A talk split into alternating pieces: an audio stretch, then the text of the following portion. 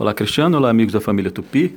Eu tenho que dar a notícia que quando eu falei que era o último caso do IFEM, a gente tinha encerrado, não era verdade. Eu me esqueci do caso dos gentílicos, aquele, aquelas situações em que a gente demonstra as nacionalidades, lugares né, de onde são provenientes, pessoas ou até algumas coisas mesmo. Né? Então, os exemplos para isso são, por, no caso, ítalo-germânico, nipo-brasileiro, afro-americano. Então, note que esses dois elementos vão mostrar procedências de nacionalidade, né? Então, esses casos aí a gente coloca o hífen. É bom a gente anotar que há casos em que isso vai parecer gentílico, mas não é. Uh, afrodescendente, por exemplo. Né?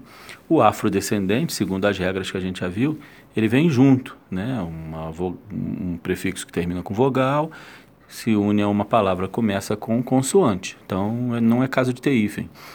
E o descendente não é né, gentílico de lugar nenhum. Então, só está mostrando aí que é um, descendente né, de, de origem africana. Portanto, afrodescendente não tem hífen. Nos outros casos gentílicos, nós vamos ter sim.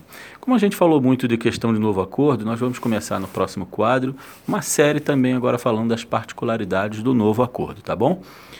A língua é viva, vamos desenrolar.